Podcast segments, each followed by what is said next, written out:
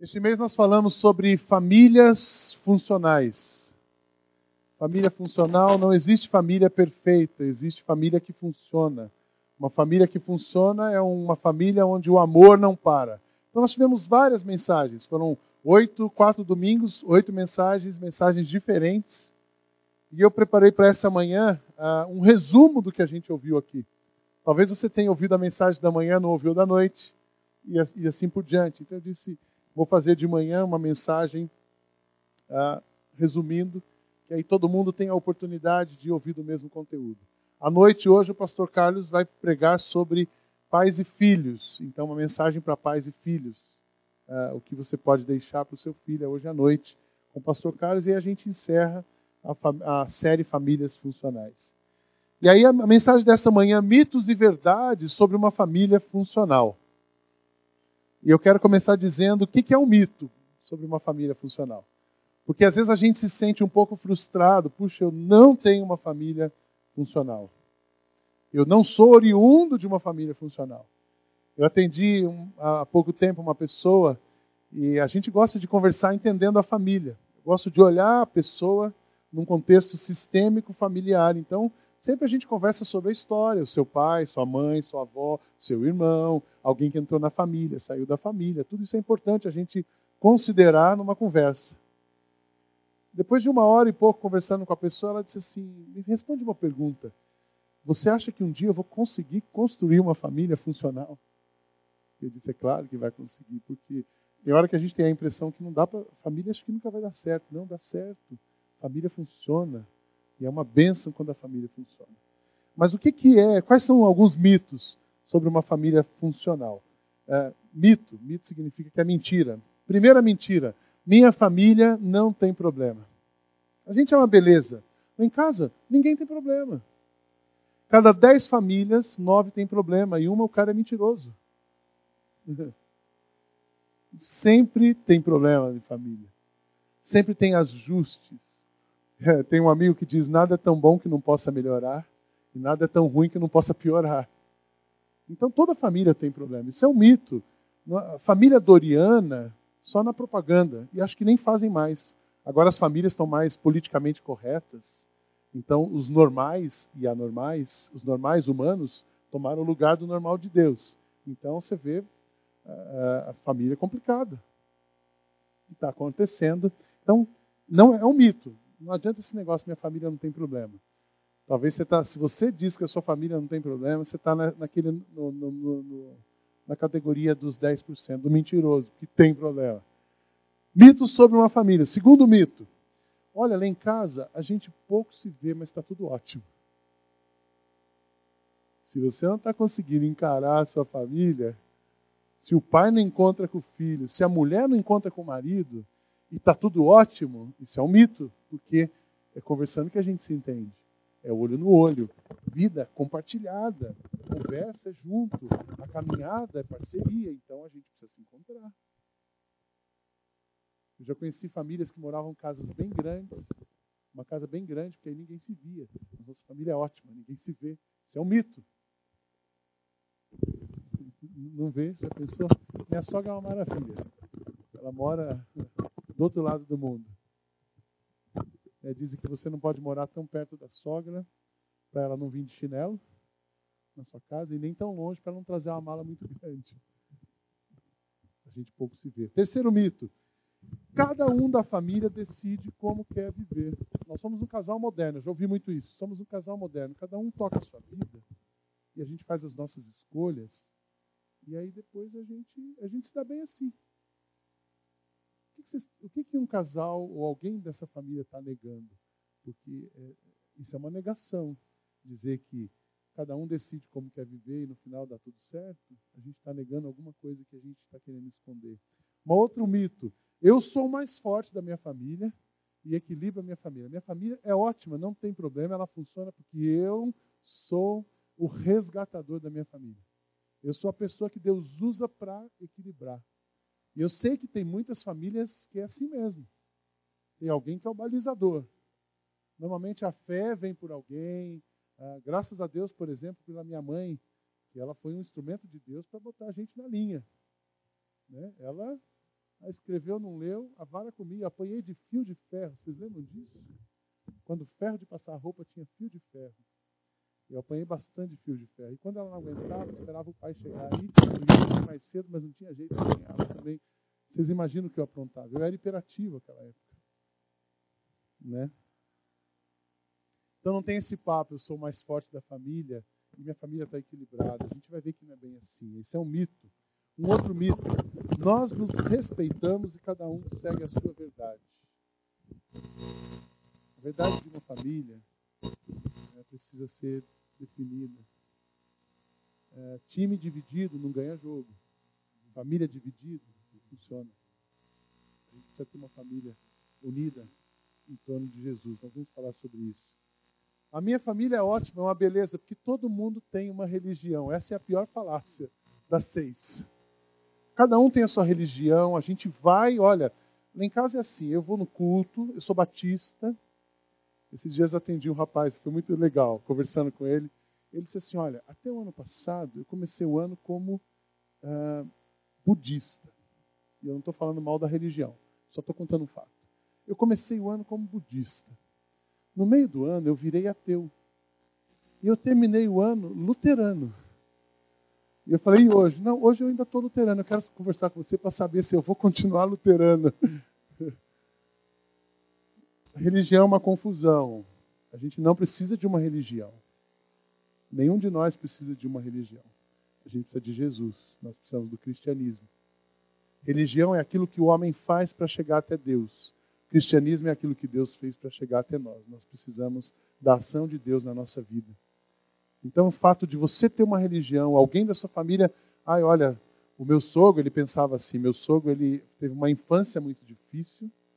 Ele era filho de um casal espanhol, que aí a gripe espanhola, vários anos atrás em São Paulo, dizimou muitas pessoas. A mãe fica a viúva com os filhos e ele vai para um orfanato. Então ele foi criado num orfanato. Ele teve uma infância e uma dificuldade, ele era baixinho. Ele dizia, vocês falam de bullying, você não sabia o que eu sofria bullying há 70 anos atrás. E ele diz ateu, ele sempre se diz ateu. Ele, eu cuido cuido da minha vida. Mas ele fez uma coisa boa.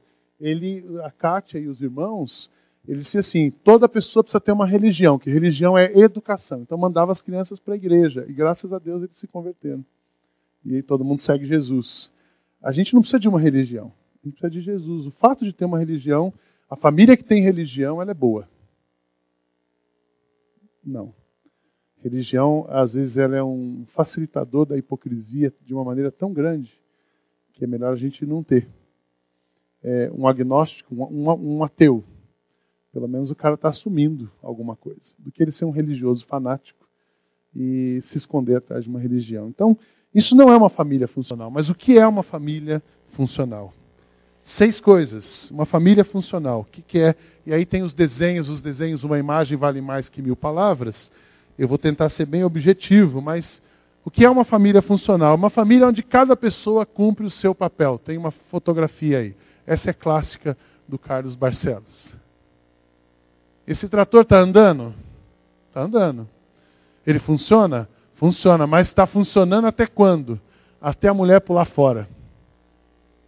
Ou ela resolver fazer uma dieta. Se a mulher emagrecer, o cara está na roça. Porque existe um deslocamento de papel ali. Então, uma família que funciona é quando cada um cumpre o seu papel. Tem muita gente, tem muito casamento que funciona desse jeito. Eu fiz os desenhos aqui, o modelo bíblico, nós vamos ler o texto de Efésios. É o modelo bíblico sistêmico de uma família saudável. Você pode abrir sua Bíblia se você quiser ou acompanhar Efésios 5, 22 e os 6 e 1 a 4. Eu vou ler o texto porque a Bíblia fala muito melhor do que o que eu quero dizer para vocês. Mulheres, sujeitem-se a seus maridos como ao Senhor, pois o marido é o cabeça da mulher, como também Cristo é o cabeça da igreja, que é o seu corpo, do qual ele é o Salvador. Assim como a igreja está sujeita a Cristo, também as mulheres estejam em tudo sujeitas aos seus maridos.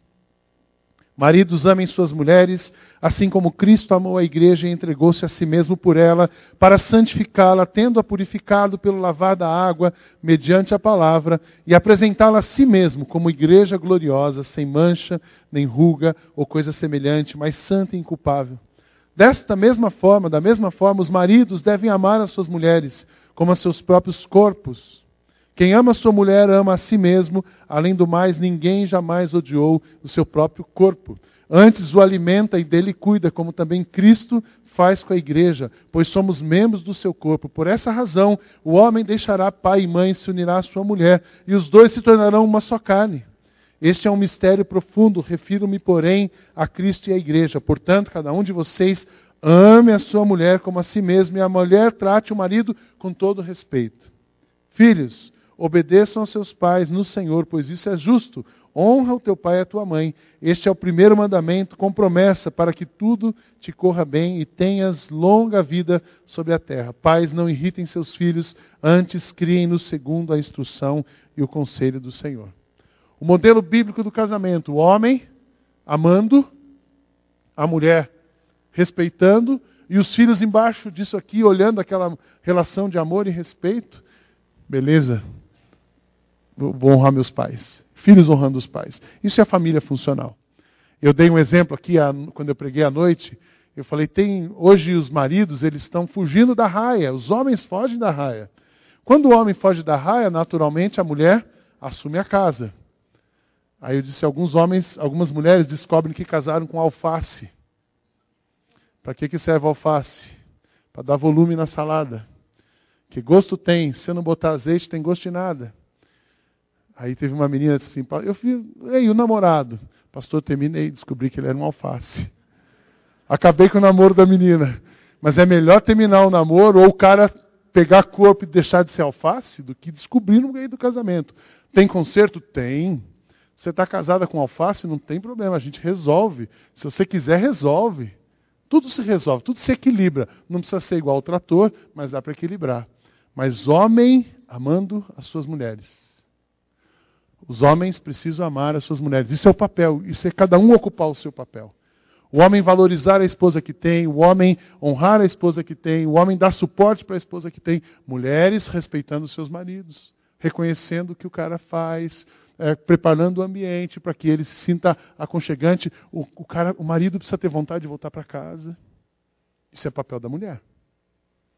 E os dois percebendo, não é uma relação de submissão, eu mando, você obedece é, não é assim. É o amor e o respeito e os filhos, isso é um sistema funcional. Filho precisa ser filho.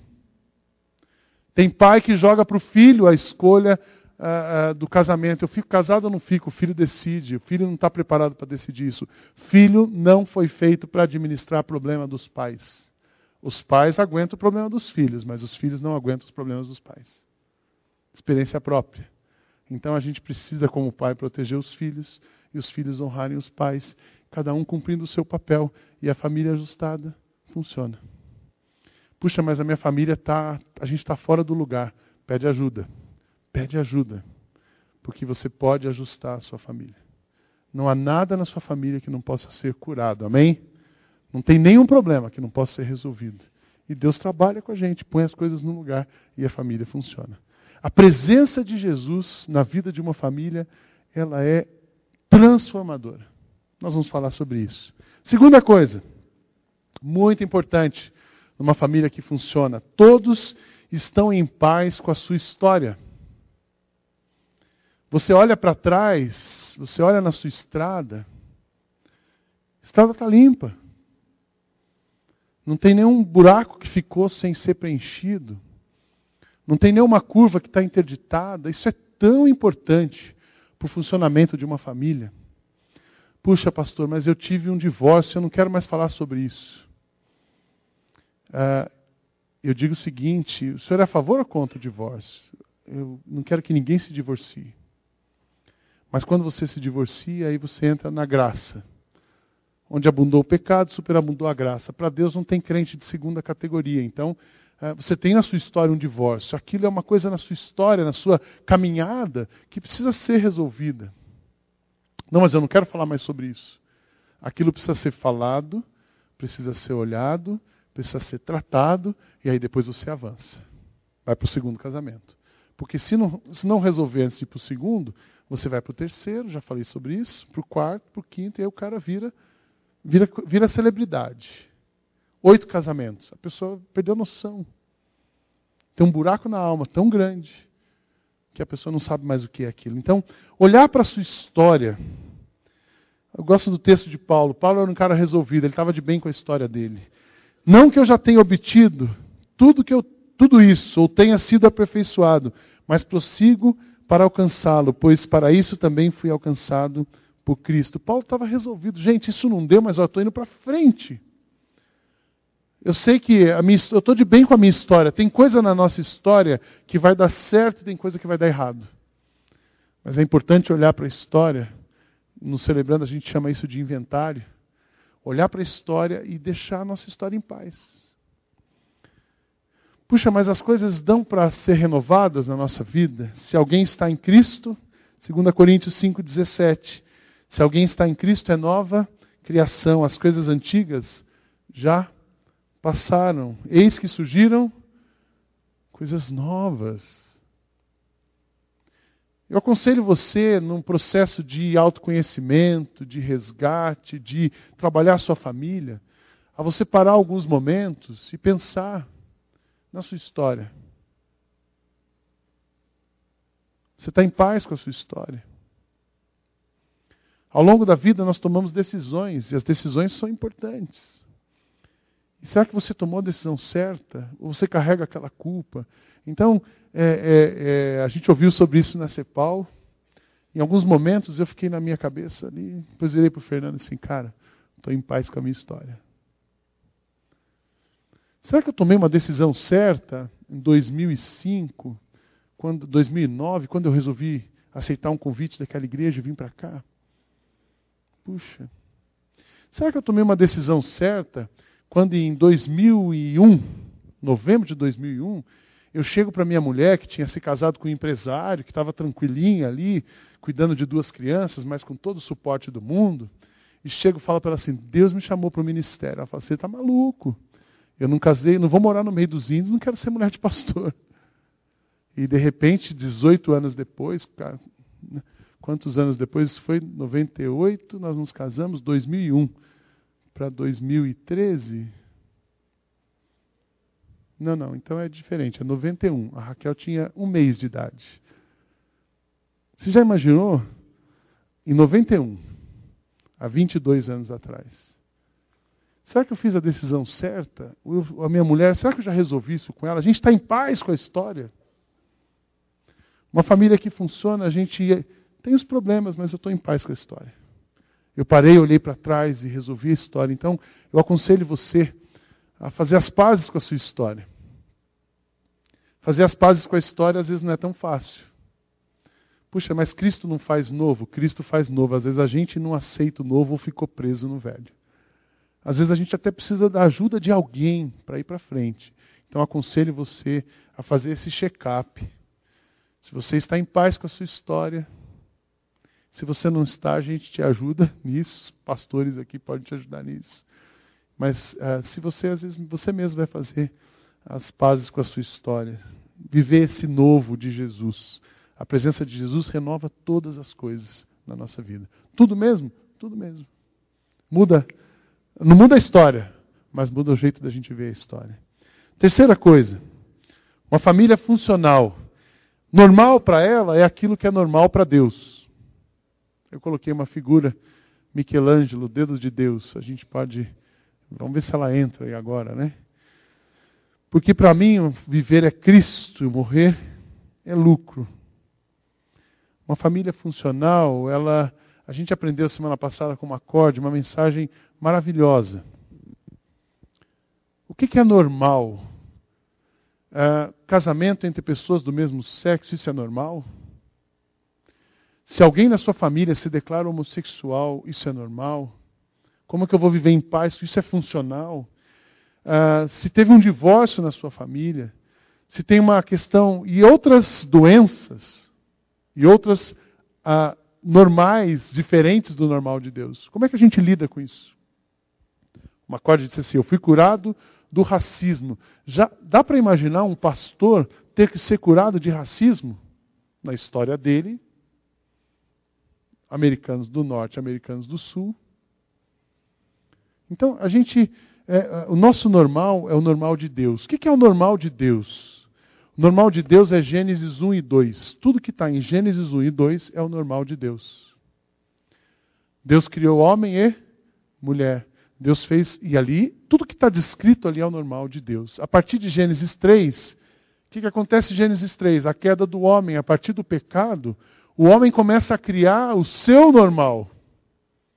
Então o homem define que eu posso, uh, um homem pode casar com outro homem. Acabou de ser aprovado, tem brasileiro casando, tem francês que, uh, mesmo os franceses reagindo a isso, foi uma surpresa a questão cultural. Os franceses reagindo a isso, essa semana aconteceu em Montpellier, na cidade onde temos um casal de missionários trabalhando, o primeiro casamento gay da França. Isso é normal? Isso é o normal dos homens. Mas esse normal não é o normal de Deus. Nós podemos lutar contra isso? Aprendemos que não. Nós podemos honrar o normal de Deus. E devemos amar as pessoas independente do que elas definem como normal. Nós vamos amar as pessoas e honrar o normal de Deus. A gente honra o normal de Deus mostrando para elas que elas podem, através de Jesus, viver o normal de Deus e honrar o normal de Deus. Isso ficou claro para nós domingo passado? Então eu não vou brigar. Eu tenho uma pessoa na minha família homossexual. Ah, eu corto relações, eu excluo porque eu sigo Jesus, então esse aqui é do demônio. Nunca mais eu sento na mesa com ele, eu não converso mais com ele. Não. Ele escolheu, é o normal que ele definiu, é o normal humano, não é o normal de Deus. E eu vou amá-lo e vou mostrar para ele que em Jesus ele pode ser normal. Puxa, mas eu posso tatuar o corpo. Isso é uma crise dos pais mais velhos. Né? Na minha época assim de jovem, a crise do pai é quando o filho queria colocar brinco. Eu nunca quis, fiquem tranquilos. Já pensou pastor de brinco? Ia ser, putz, três furos. Eu tive crise quando as meninas disseram, vou fazer o segundo furo. Para quê? Pai, terceiro. Aí eu quase caí das pernas. Graças a Deus não tatuaram o corpo ainda. ainda. Depois que eu casar, depois que elas casarem, o problema delas. Mas era, um, era uma crise. O normal das pessoas. Eu vou honrar a Deus. Eu estou aceitando aquilo? Não. Aquilo é normal humano. Cada um vai responder pelo seu normal. O normal de Deus, eu preciso honrar o normal de Deus. Eu preciso amar as pessoas e eu posso honrar o normal de Deus. Então, uma família funcional, ela está honrando o normal de Deus. Entenderam isso? O normal de Deus, como que eu honro o normal de Deus? Eu vou amar todas as pessoas. E eu vou mostrar para elas que em Jesus todos nós podemos honrar o normal de Deus. Ponto. Tira aquela tensão. Foi fantástico, Carlos.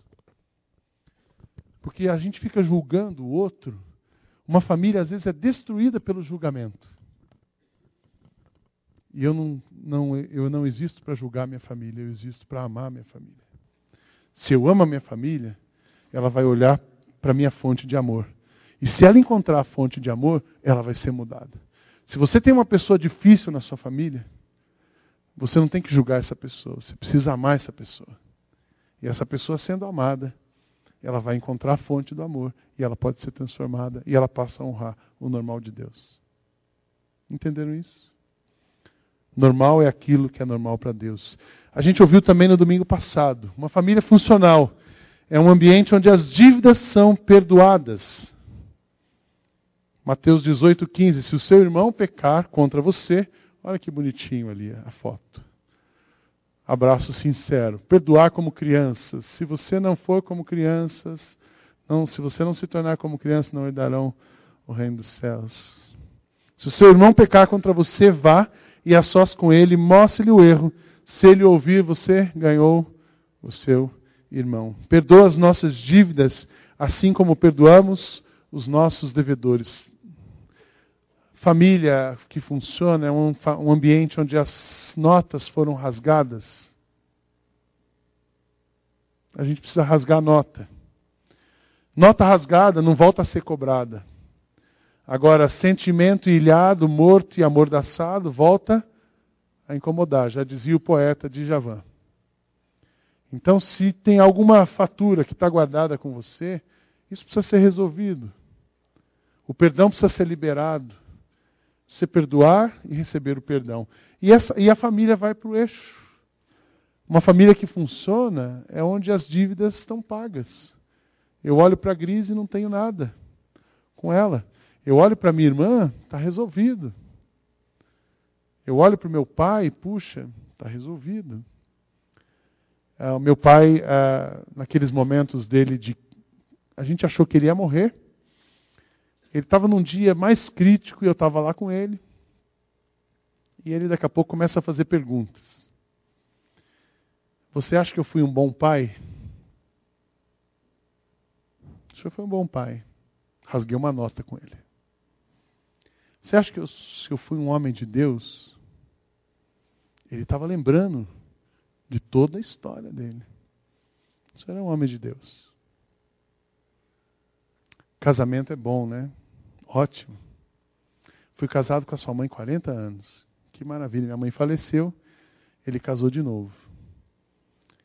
Ele dizendo para mim isso na hora de bater as botas ali. Ele não morreu. Depois Deus curou ele e ele está vivo. Vive querendo casar de novo. E eu disse que ele não vai casar de novo.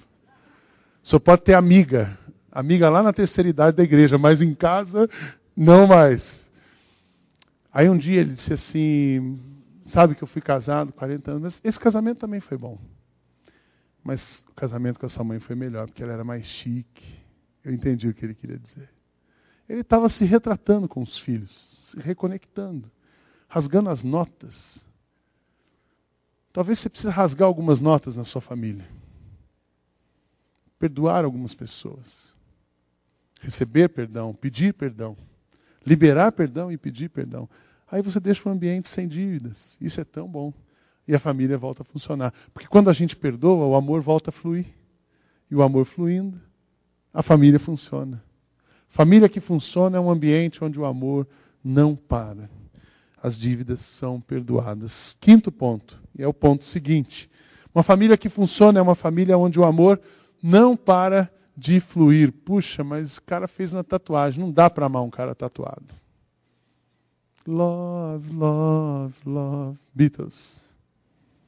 O amor é paciente, o amor é bondoso, não inveja, não se vangloria, não se orgulha, não maltrata, não procura os seus interesses, não se ira facilmente, não guarda rancor. O amor não se alega com a injustiça, mas se alegra com a verdade. Tudo sofre, tudo crê, tudo espera, tudo suporta. O amor nunca perece mas a profecia, as profecias desaparecerão, as línguas cessarão, o conhecimento passará. Amados, amemos-nos uns aos outros, pois o amor procede de Deus. Aquele que ama é nascido de Deus e conhece a Deus. Assim conhecemos o amor que Deus tem por nós e confiamos nesse amor. Deus é amor. Todo aquele que permanece no amor permanece em Deus e Deus nele. Dessa forma, o amor está aperfeiçoado em nós, para que no dia do juízo tenhamos confiança, porque neste mundo somos como Ele. No amor não há medo. Pelo contrário, o perfeito amor expulsa o medo, porque o medo supõe castigo. Aquele que tem medo está aperfeiçoado no amor. Nós amamos porque ele nos amou primeiro. Se alguém afirmar, eu amo a Deus, mas odiar o seu irmão é mentiroso, pois quem não ama o seu irmão, a quem vê, não pode amar a Deus a quem não vê ele nos deu este mandamento: quem ama Deus, ame também o seu irmão. Amar sem parar. O nosso esforço é um esforço tremendo. Entender isso é fácil, praticar é difícil, mas nós devemos praticar. Amar com maturidade. Eu gosto do texto de Coríntios, que em determinado ponto, ele diz que quando você ama, porque significa que você é uma pessoa madura. Pessoas maduras sabem amar e vão amar. Então a gente precisa crescer a gente precisa lidar, amadurecer em emoções, a gente precisa amadurecer intelectualmente, a gente precisa amadurecer nas relações e amar. Amar é uma decisão. Amor não é um sentimento, amar é uma decisão. Então, famílias que funcionam, eu decido amar. Pastor, mas amar o cara é difícil. Ama. Resolve, ama que resolve. Amar, então, em alguns momentos, todos os momentos. Amar sem parar. E famílias que funcionam. Por último, Jesus é a sua fonte de inspiração. Jesus é a sua fonte de inspiração. Você pode ouvir a história mais dramática que for de uma pessoa. Mas se Jesus estiver presente na história dela, a história é transformada. E toda angústia é transformada em bênção. Toda tristeza é convertida em alegria. Eu tenho pensado nessas famílias que passaram esse drama aqui. Imagina o vizinho subindo, matando um casal. É... A mulher que ficou, parece-me que ela foi na televisão, fantástico, domingo passado. A mulher que ficou, como está a vida dela? Eu ouvi essa semana que a criança de um ano e meio, era aluna de alguém aqui, estava doente, chamando pelos pais. A única maneira dessa família voltar dessa mulher voltar ter paz é se ela encontrar Jesus. Porque se ela beber numa fonte, a fonte da desgraça não é o lugar. Qualquer outro lugar que ela beber não vai resolver a história dela. Quando Jesus entra na história de uma pessoa, independe dos lugares onde ela viveu, passou, aconteceu, todos os traumas emocionais, é, muda, muda tudo. Então, Jesus precisa ser a fonte da inspiração de uma família para ela funcionar. Amém? Eu acho interessante, Paulo escrevendo a Timóteo, diz: Olha, você tem uma turma aí na igreja, fala com eles também. Olha o que ele diz aqui: ordene aos que são ricos no presente mundo que não sejam arrogantes, nem ponham a sua esperança na incerteza da riqueza, mas em Deus, que tudo nos provê ricamente para a nossa satisfação. Eu acho interessante que isso aqui para mim, o que eu entendo, uh, muitas famílias, na minha época era diferente, na minha época a gente casava e depois ia construir as coisas juntos. Os jovens de hoje, eles para casarem, eles assim, eu tenho que ter um apartamento, eu tenho que ter isso, eu tenho que ter o decorado, eu tenho que ter tudo resolvido. E tem gente que pensa assim, eu, eu, eu, quando eu conseguir atingir tal patamar, eu vou ser feliz. A minha família ela vai ficar melhor quando eu chegar lá. Só que lá nunca chega. Quando você chega lá, tem mais um lazinho. Aí a hora que você chega mais um pouquinho lá, tem outro lazinho. E se a sua esperança é aquilo que você conquista, você vai descobrir que você está na estaca zero. Porque não põe a sua esperança nas coisas deste mundo, nas riquezas deste mundo. São incertas, mas põe a sua esperança em Deus. Então Jesus precisa ser a fonte de satisfação. Graças a Deus, eu, eu louvo a Deus porque Deus deu para algum. Cada um Deus dá um dom. E tem gente que Deus deu o dom de ganhar dinheiro. Então o cara ganha dinheiro, sabe, é esperto, vai ganhar dinheiro. Amém por isso. A igreja precisa ter as pessoas que sabem ganhar dinheiro.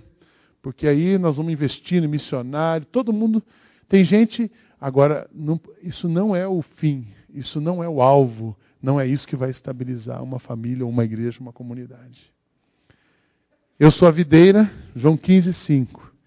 Vocês são os ramos. Se alguém permanecer em mim e eu nele, esse dá muito fruto, porque vocês sem mim não podem fazer coisa alguma. Então nós precisamos de Jesus. A família, nenhuma família sem Jesus vai ficar tranquila.